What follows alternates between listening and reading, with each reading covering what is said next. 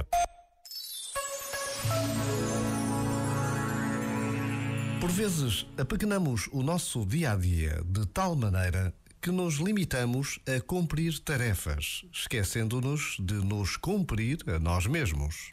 Depois, acontece com frequência, a vida aparece e dá-nos um empurrão, um susto, um safanão. Pode parecer castigo, mas, acima de tudo, é um aviso, uma chamada, uma convocatória. A vida não descansa enquanto nos vê adormecidos. A criação não para enquanto nos vê confinados a vidas apequenadas.